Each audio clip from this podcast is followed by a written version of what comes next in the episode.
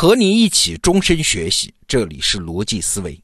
最近呢，我读了一本书，日本经济学家岩井克人写的《未来的公司》。哎，我算是第一次把所谓日本式的公司的来龙去脉了解了一下。一般我们眼里的公司什么样？它就是个做生意的机器嘛。尤其是在美国，公司是啥？公司就是股东赚钱的工具。你作为公司的经营层，你要是不能给我赚钱，那就给我换人呐。你看，同样是经营公司，这不是养儿子啊，这是养猪，养大你就是为了卖掉你。但是啊，偏偏这个世界上还有另外一种公司的类型，这就是我们今天要说的日本式的公司，它跟美国式公司大不相同。我们就先拿赚钱来说，日本从一九九零年代以来，上市公司的收益率还不到百分之五，进入二十一世纪以来，甚至下降到接近于零。换句话说，日本的公司通扯下来算，它压根儿就不赚钱。这当然跟日本经济这些年不景气有关了。但是奇怪啊，日本公司为什么不换管理层呢？这种情况还真就少见。那你说股东不着急吗？就不管吗？嘿嘿，还真就管不了。日本公司的股东大会啊，那才是真正的形式主义，通常开个三十分钟就草草结束啊，他没有时间让股东对企业的经营情况展开讨论。换句话说，股东在公司经营中是几乎说不上话，插不了嘴。那你说奇怪不奇怪？更奇怪的是啊，我们都知道日本的公司实行的是终身雇佣制。市场经济国家，一家公司一夜之间裁员几千人很正常哎。但是日本的公司，即便是经营出现了困难，也是能不裁员就不裁员。哎，你看，不赚钱，不受股东控制，还不裁员，他为什么会有这样奇怪的公司存在呢？所以啊，很多西方的经济学家和法学家就表示啊，日本的公司作为公司来说，它是不完整的。还处于不成熟的公司形态啊，甚至还有人说日本的公司它压根儿就不是公司。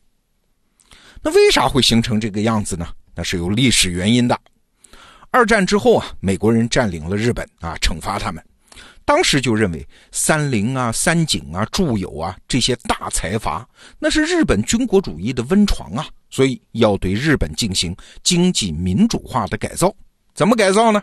从一九四五年到一九四七年，美国占领军就把财阀家族拥有的股份移交给了政府，解散了控股公司，解除了财阀家族的在公司的任职啊，几乎是完全消灭了个人大股东。那消灭了大股东之后怎么办呢？啊，也不能全搞成散兵游勇的股东啊，所以日本人发明了一个制度，这就是相互持股。举个例子说啊，比如说有十二家公司。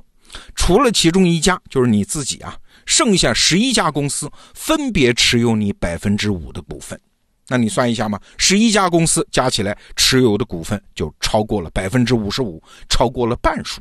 哎，十二家公司互相都这么玩，都这么互相持股，这意味着啥？就是没有任何人能够控制一家公司，股东大会也不行啊，互相之间有默契。那你说这么做的目的是啥呢？当然就不是投资，然后收取回报啊！他们是互相保证，我们不介入对方的经营，同时也不将股票转到其他第三者手中，使大部分股票不在市场上自由买卖，这样我们就可以各干各的了啊！经营权就不会旁落呀。所以你看，当美国式的公司通过股票市场搞各种收购活动，强化股东经营统治的时候，日本式公司在干嘛？再通过相互持股，极力排除股东的影响力啊！大家这么一相互交织在一起，谁是谁，谁控制谁，嘿嘿，说不清楚啊！要的就是这个效果。那有了这个互相持股的制度，再加上那个著名的终身雇佣制啊，在很大程度上，日本公司的本质是啥？它就更是一个员工的共同体，而不是股东的赚钱机器啊。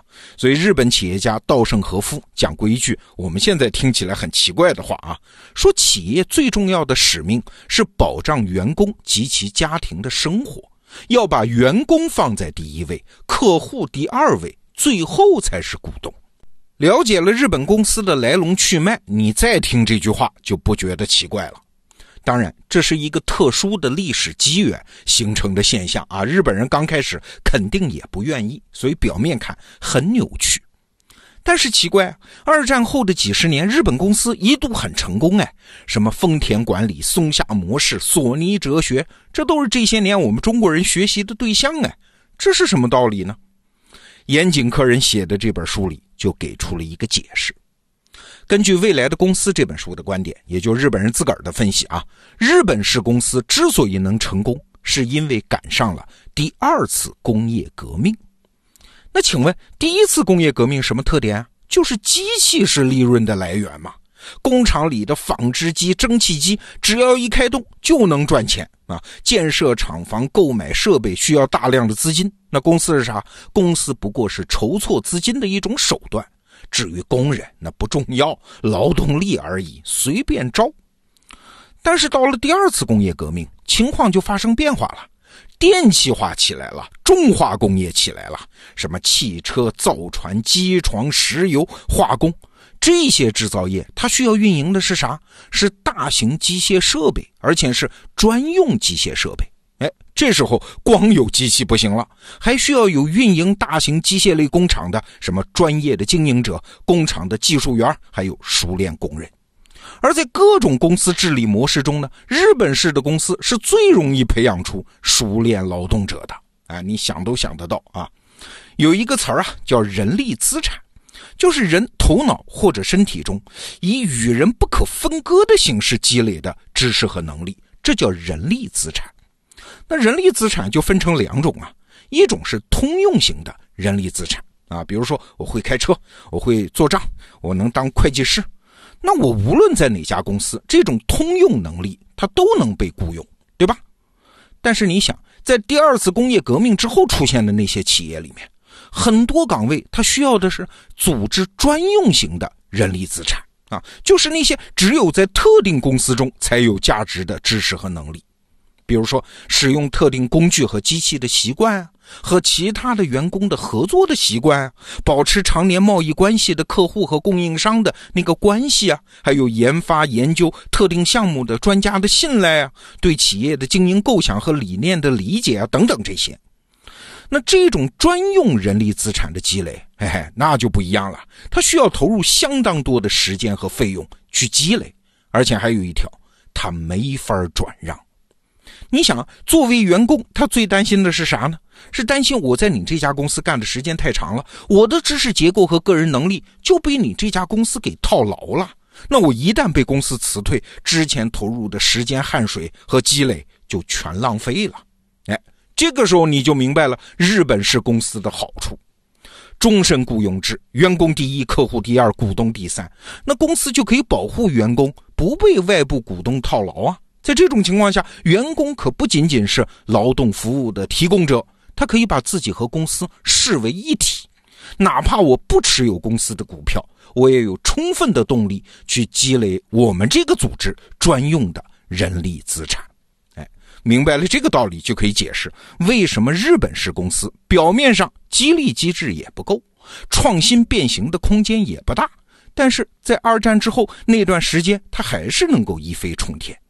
当然了，现在日本经济这副样子，那也证明日本式公司的黄金岁月已经过去了。但是请注意，它给我们的启发可没有过时哈。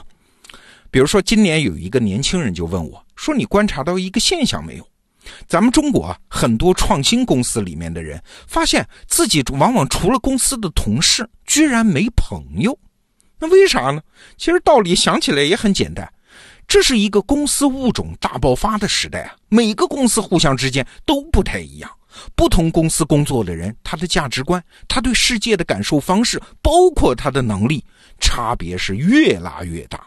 当然了，那你和公司外部的朋友交流起来，那就越来越困难嘛，共同话语就少嘛。那我们换个角度再来观察这个现象啊，现在的公司也越来越是一个人群的共同体啊。它还不仅像日本公司那样仅仅是技能的共同体啊，也不仅是利益的共同体，它甚至还是价值观的共同体。哎，这么一想，那公司的创始人、领导者、经营层对同事的责任，它就越来越大呀。那如果我们还是用美国公司那种价值观，一味的追求高增长，只是对股东负责，哎，那就会越来越背离这个时代公司的本质。我记得哥伦比亚大学校长尼古拉斯·巴特勒说过一句话，说如果要评选现代社会最伟大的发明，那是啥？不是什么电脑、蒸汽机，就是有限责任公司。对，那既然是一项伟大的发明，那它就没有固定的样子啊，世事变迁啊，它就值得我们在新的环境下把它再发明一次。对，这就是我们今天还要了解一下日本式公司的意义。好，这个话题我们先聊到这儿。逻辑思维，明天见。